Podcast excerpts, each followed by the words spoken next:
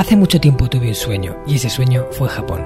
Me llamo Marcos Cartagena y quiero darte la bienvenida al Hanasaki Podcast, un lugar donde te hablaré de las enseñanzas más valiosas que he aprendido de la cultura japonesa, mis propias reflexiones sobre la vida y una sección de entrevistas que he titulado Personas con Ikigai, en la que traeré a hombres y mujeres que han encontrado su propósito vital y trabajan cada día para hacerlo realidad.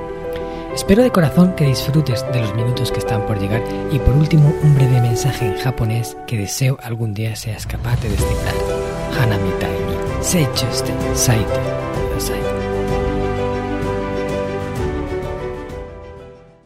Hola a todos, mis queridos oyentes del Hanasaki Podcast Creciendo con Japón. Anata wa energy o nusumu hitobito ni akiteimasu ka? Te he preguntado en japonés si estás cansado de esas personas que te roban la energía. Todos lo sabemos, en nuestra vida hay personas que nos llenan de vitalidad y otras en cambio nos dejan exhaustos. Su compañía requiere que nos apliquemos y demos lo mejor de nosotros mismos para poder sobrellevar las emociones negativas y el desgaste que nos provocan. No es que lo hagan con mala intención, pero el resultado es un agotamiento por nuestra parte. A esas personas se les atribuye el calificativo de tóxicas, quiere decir que su compañía nos envenena por decirlo de algún modo. Es triste que esto sea así, porque además muchas veces esas personas pertenecen a nuestro círculo más cercano, pero es la realidad y creo que es importante que aprendamos a lidiar con esta situación. En este episodio vamos a hablar del pilar relaciones, el número 6 del sistema Hanasaki. Os voy a dar mi punto de vista acerca de qué es una persona tóxica y cómo podemos gestionarla de la mejor forma posible. Antes de comenzar con el episodio, déjame que te recuerde que ya queda poco para que se termine de completar la quinta edición del programa intensivo Reinvención Hanajin, en el que acompaño a un grupo reducido de personas durante 10 semanas para ayudarle a implementar las enseñanzas más valiosas extraídas de la cultura japonesa. Un proceso de transformación que te acercará más a ese lifestyle que ayuda a los centenarios de Okinawa a disfrutar de una vida más larga con propósito, saludable y en equilibrio, o lo que yo digo, con paz interior. Si quieres que te cuente más, escríbeme a hola.marcoscartagena.com o envíame un mensaje a través de mi cuenta de Instagram marcos.cartagena y te lo explicaré con todo lujo de detalles. Ahora ya sí, vamos allá con el episodio de hoy. Lo primero de todo sería definir bien qué es una persona tóxica, porque tampoco quiero que aquí nadie piense que estamos menospreciando a, la gente en general o a esas personas.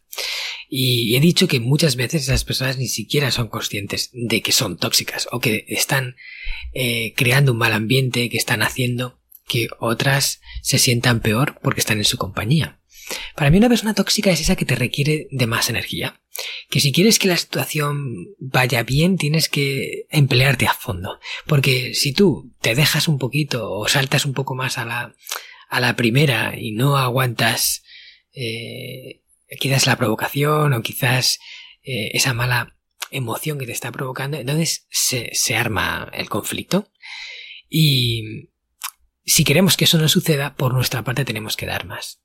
Son gente que en su compañía acabamos cansados, acabamos un poco exhaustos y que el mero hecho de saber que nos vamos a exponer a ella ya quizás nos pone un poco en tensión. Ya mmm, incluso nos, nos crea hasta cierta, a cierto punto de ansiedad. Depende del nivel, ¿no? Porque puede ser una persona muy tóxica o una persona no tan tóxica. Incluso hay personas que hablan de que no existen eh, estas personas tóxicas y que todo lo que vemos en, en, los demás en realidad es un reflejo de nosotros mismos, ¿no? Esta famosa ley del espejo. Y, yo, bueno, esto no digo que no sea cierto, pero discrepo a cierto punto, ¿no? porque sí creo que es verdad que hay personas que hacen cosas que mm, no están bien y, y que lidiar con esas personas es agotador o cansa. Y quiere decir que si tú pones de tu parte, eres, eh, o sea, pones lo tuyo y lo de él, ¿vale? Lo que él no está poniendo, lo pones tú, muy posiblemente puedas terminar esa, esa interacción sin disputa. Pero requiere que tú pongas lo que él no está poniendo, ¿no? O ella. Que, que pongas esa parte de amortiguación que hace que, que, todo lo que sale por su boca, todo lo que sale eh, negativo a raíz de ese trato, eh, quede amortiguado y no vaya más, no escale. Pero si nos dejamos llevar, si ese día tenemos un mal día, si ese día no, no tenemos aguante, por lo que sea, es fácil que acabemos en conflicto con este tipo de personas. Entonces, Yo creo que la vida es demasiado corta como para que invirtamos una gran parte de nuestro tiempo con gente, con personas que nos hagan sentir así. Y ojo, yo no digo que directamente las desterremos de nuestra vida. Vamos a, ver como un pequeño proceso eh, que intentaríamos aplicar con ellas y, luego pues eh, llegar hasta, hasta donde haga falta llegar. Porque una situación no se puede dejar ahí enquistada y que siga creando negatividad en el futuro y de forma constante. Entonces yo lo primero que os digo es que tratemos de ayudar a esas personas. Si percibimos la negatividad, seguramente sea por... A ver, la gente en realidad no quiere hacer daño a los demás, excepto contadas ocasiones. Lo hace porque ellos son los primeros que sufren. Las, las personas más tóxicas son las que más sufren de todas. Lo que pasa es que al final hacen sufrir a otros, con, con lo que expanden, con lo que emiten, con esa vibración. Pero ellos son los primeros sufridores. Y quizás eh, sean así por experiencias del pasado que les han llevado a convertirse en alguien dañino. Y no son, digamos, culpables de, la persona en la que se han convertido. No son absolutamente responsables. En, parte sí, ¿no? No son del todo 100% responsables de, de la persona que son. Pero el caso es que esa es la realidad, por muy dura que sea. Y nosotros tenemos que mirar por nuestro bien, porque cada uno debe de buscar su propia felicidad, no podemos echarnos a la espalda la felicidad ajena. Y ya es difícil, suficientemente difícil, lidiar con todo lo que hay en la vida para mantenernos con un estado de ánimo óptimo, eh, vibrantes y disfrutando de todo. No quiere decir, es algo que hay que estar trabajando de forma constante porque te descuidas, el desánimo puede caer sobre ti. ¿No? Los problemas se pueden hacer más grandes de lo que en realidad son. Entonces ahí tenemos que estar con la atención plena. Por eso cada uno es dueño de su propia felicidad y es dueño de elegir con quién quiere estar. Y si tú eres una persona que emites negatividad, es normal que la gente se aleje de ti. También eso es una forma de saber, de entender que no estás haciendo las cosas bien. Es una señal que la vida te da cuando haces algo, hay una consecuencia ¿vale? Cada acto tiene una, una repercusión y esa repercusión es algo que te está dando una información. Y es la información que necesitas para aprender a cambiar. El alejamiento de la gente, el distanciamiento, es, son informaciones de que las cosas no van bien, no estás ahí por el buen camino. Pero bueno, yo soy partidario de que si esa persona de verdad es alguien a la que apreciamos, o sea, sea una amistad, o ya sea una persona de nuestra familia, de nuestro círculo más cercano, lo ideal es hacer un esfuerzo, un esfuerzo para intentar ayudarla. Intentar poner de tu parte para que, deje de ser así. Eh, o que se dé cuenta de, lo que está provocando a otros con su actitud. De, tenderle la mano para ayudarle. O ayudarla. Y hacerlo con la mejor de las intenciones. Dar todo lo que hay nuestro. Para que esa persona deje de convertirse en en, esa... O sea, se deshaga de su toxicidad, por decirlo de alguna forma, y vuelva al reino de la luz, ¿no? A ser una persona con la que dé gusto estar. Pero esto no tiene garantía 100%. De hecho, es que no se puede ayudar a nadie que no quiera ser ayudado. Entonces muchas veces nosotros tendemos nuestra mano y esa mano nos es rechazada. Quizás no está en el momento correcto de su vida para trabajar eso, o de, momento se niega a ver nada, está totalmente cerrada en banda, no quiere aceptar que hay ahí un problema, ¿vale? Y lo rechaza. Entonces, en ese caso, no podemos hacer nada para ayudarla. Siempre tendremos la mano ahí, tendida, por si acaso algún día decide cogerla. Pero no podemos entrar en su vida y arreglársela. No podemos eh, entrar dentro de, de él o ella y y solventar eh, esa parte. No podemos, eso es algo que cada uno tiene que hacer. Entonces yo, si algo aprendí en mi vida es que no se puede ayudar a aquel que no quiere ser ayudado. En el momento en el que vemos que ya hemos hecho todo lo que estaba en nuestra mano y la situación sigue igual y a nosotros nos sigue suponiendo un problema estar en su compañía, entonces eh, yo recomiendo una de dos. O desterrarla de tu vida, si la negatividad es muy grande, decir, mira, no tengo por qué compartir mi vida contigo. Si además el tiempo es escaso y valioso, entonces la puedes directamente desterrar, ¿no? Eso es fácil hacerlo cuando es una amistad. Pues hay amistades que, mira, directamente dices, lo siento, pero no, hasta aquí hemos llegado. Así que empiezas a limitar el contacto, empiezas a, dar un poquito más de largas y al final esa amistad acaba debilitándose y desaparece. También puedes limitar la exposición, que es verla menos. Pero bueno, si al final estar con esa persona es un problema, yo no veo ningún inconveniente en directamente dejar de verla. O sea, hacer borrarla de tu vida. Pero ¿qué pasa si no puedes borrarla de tu vida? Ahí es donde, donde llega el, el punto gordo, ¿no? Este podcast está patrocinado por descubriendojapón.com, una agencia especialista en organizar viajes con alma a Japón de la que yo también soy uno de sus fundadores. Hemos nacido para dar servicio a todos aquellos que quieran descubrir el país de una forma diferente, con la que poder conectar con su esencia y volver de allí con la sensación de haberlo conocido de verdad viajes con grupos de tamaño reducido, visitas a lugares fuera de las clásicas rutas turísticas y acompañado por uno de los guías del equipo de Descubriendo Japón, un amante de la cultura japonesa que habla el idioma y que te lo mostrará más como un amigo que como un guía a la vieja usanza. Yo soy uno de ellos. ¿A qué esperas para hacer realidad tu sueño? Visítanos en descubriendojapón.com. ¿Qué pasa si esa persona es una de dos? O de tu círculo más cercano, de ese círculo que no puedes borrar como si nada, porque a lo mejor es tu familia, ¿vale? O, un amigo de tu grupo más cercano. Y claro, desterrarla supondría también desterrar a todos tus otros amigos, con lo cual tampoco te sale a cuenta.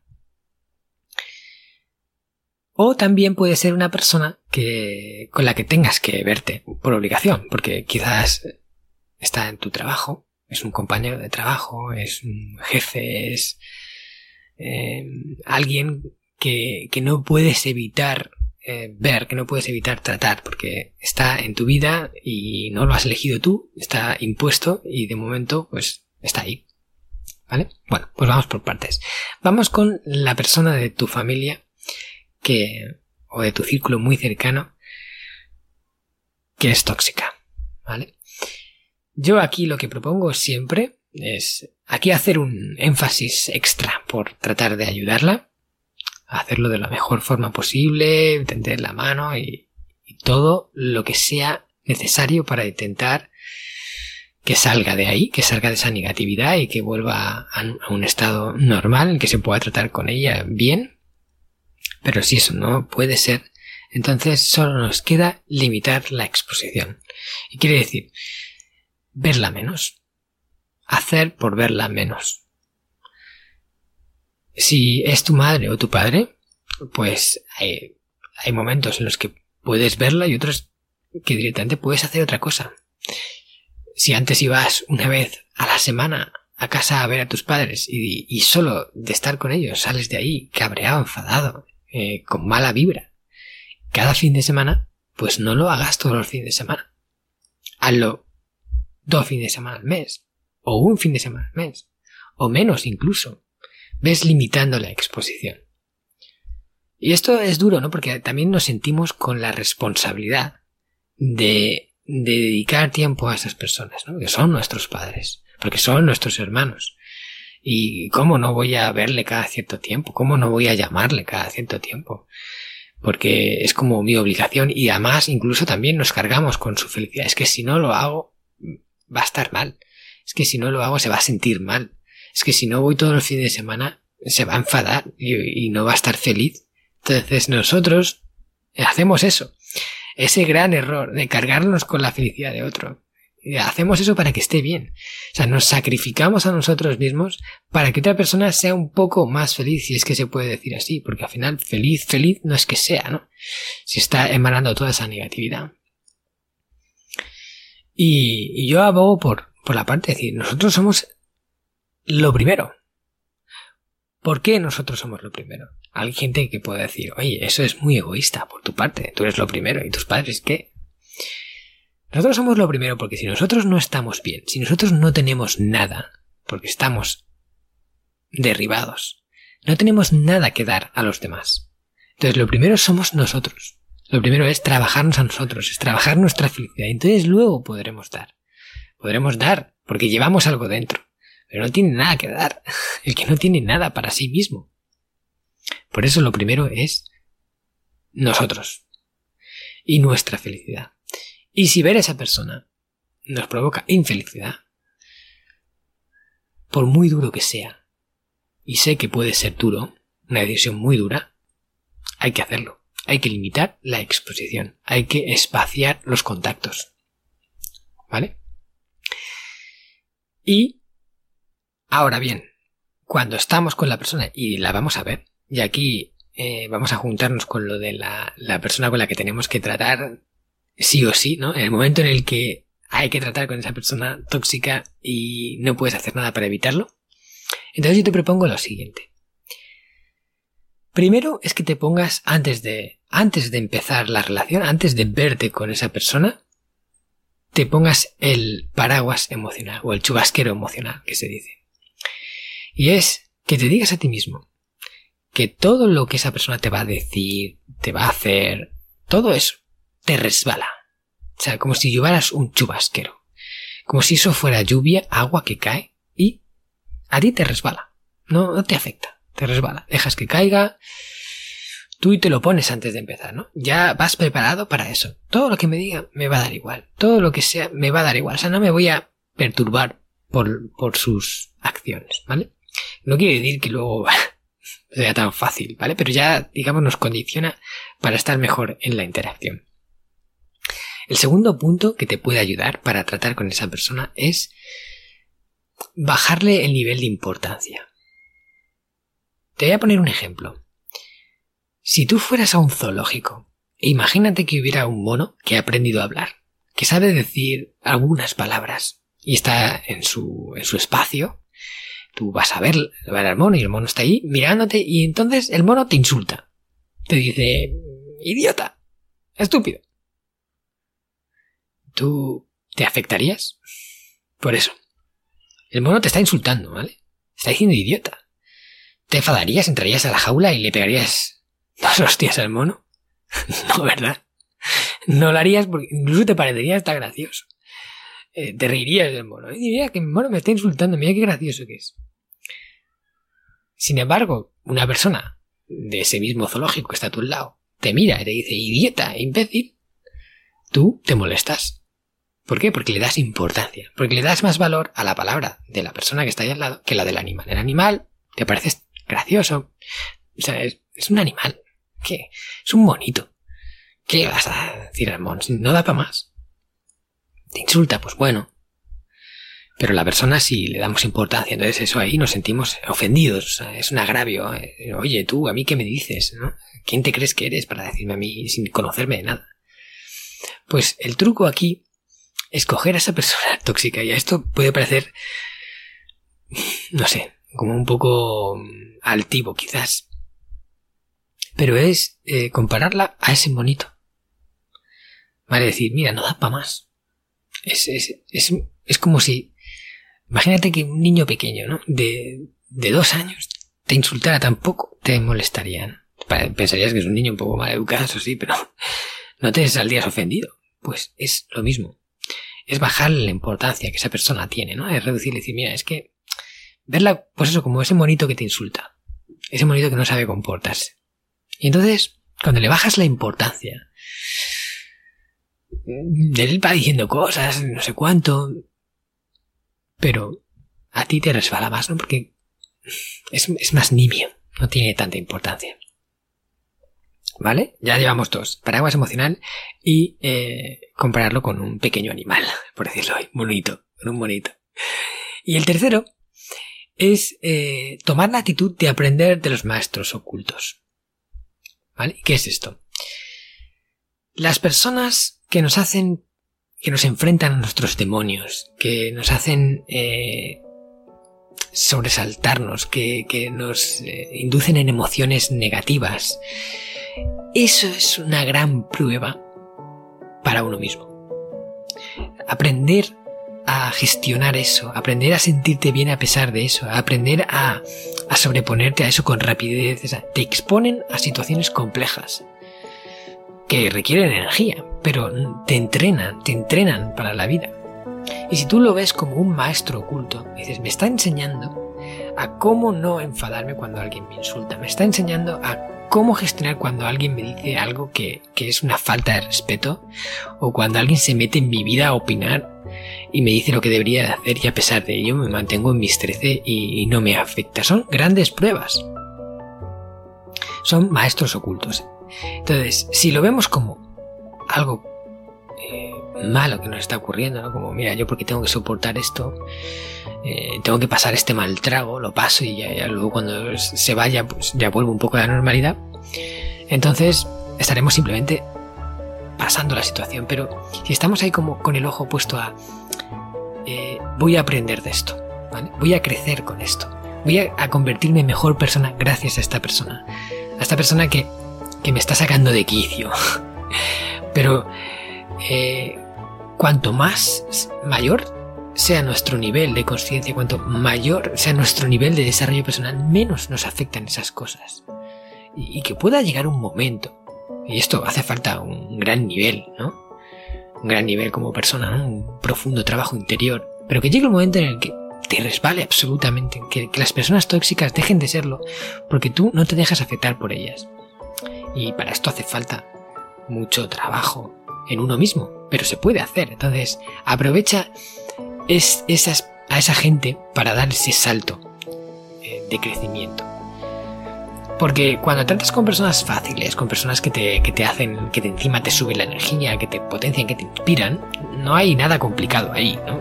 Es, es sencillo, de hecho, es agradable, es, es dejarte llevar por una corriente suave que te lleva a un sitio bonito. Pero cuando estás con, con la gente que lleva mal rollo dentro, ahí hay, hay mucho, mucho trabajo dentro. Entonces, con estas tres cosas, podremos sobrellevar la situación mucho mejor. ¿Vale? Estos tres recursos, ¿no? El paraguas emocional, el comparar, eh, pues eso, a un pequeño animal o alguien eh, sin criterio, alguien, pues un niño a, esa persona, ¿no? Bajarle el nivel de importancia y aprender de todas las, de todo lo que nos enseña de forma forzada puede eh, impulsarnos a, a dejar de experimentar esto como, como una desgracia, ¿no? Y a empezar a, a, vivirlo mucho mejor, ¿no? Ya hemos limitado la exposición, hemos hecho todos los deberes y, bueno, las personas tóxicas ya no son tan tóxicas, por lo menos para nosotros. Con esto llegamos al final. Muchas gracias por estar ahí, al otro lado, escuchándome y prestándome tu valioso tiempo. Antes de terminar, quiero pedirte un favor, y es que si me escuchas por Spotify, no sé si sabes que hace poco han habilitado la opción de poder puntuar los canales de podcast. Si entras en el canal de podcast y ves el listado de episodios, arriba del todo, debajo de la creatividad, verás un punto donde pone unas estrellas una puntuación. Ahí puedes dejarme una valoración y de verdad esto me ayudaría mucho a posicionarme bien en la plataforma y a llegar a más personas. Así que por favor, solo te va a llevar nada, 10 segundos, no más. Entra en el, canal con el móvil, pam pam, pones las, estrellitas y ya está hecho, ¿vale? Y ya ahí me dejarás súper feliz con ello. Lo siguiente que te quiero decir es que eh, si sientes que este episodio te ha ayudado o te ha aportado valor, pienses en una persona a la que puedas compartírselo, alguien a la que quieras enviarle esto, alguien que tengas en tu mente que sabes que está lidiando con quizás personas tóxicas en su vida y que estos recursos que yo he proporcionado hoy es posible que le ayuden, ¿vale? Así que le haces un favor y a mí también, ¿vale? Compártelo por WhatsApp, por email, como tú quieras, por Facebook, por Instagram. Hay mil maneras, elige la tuya, pero envíaselo a una persona. También decirte que si te ha gustado la temática del episodio de hoy, del pilar relaciones, te invito a que escuches el episodio número 31, en el que hablo de los 13 principios de las relaciones personales saludables, que ha sido uno de los episodios más escuchados del canal en la sección de reflexiones y que también te complementan para mejorar tus relaciones y mejorar la calidad de los vínculos que tienes con otras personas. Ahora ya sí, me despido. Y no o sea, este ¿Qué tal? ¿Te ha gustado el contenido de hoy? Si es así, te estaría súper agradecido si pudieras ponerme una reseña positiva en Apple Podcasts, Evox o la plataforma que utilices de forma habitual. Esto me va a ayudar a hacer llegar a más personas un contenido que realmente creo que es valioso. También te recuerdo que todos los oyentes del podcast tenéis la posibilidad de descargar de forma gratuita el primer capítulo del libro, del cual soy autor, El sistema Hanasaki, los nueve pilares de Japón para una vida centenaria con sentido, y además un pequeño ebook complementario que he escrito y titulado Los 27 superalimentos de la dieta japonesa, donde hablo de aquellos alimentos que según se cree ayuda a los japoneses más longevos a vivir hasta los 100 años. Puedes descargar estos dos obsequios en marcoscartagena.com barra regalo. Nos vemos en el próximo podcast y como dirían en japonés, mata kondo, soremade o genki.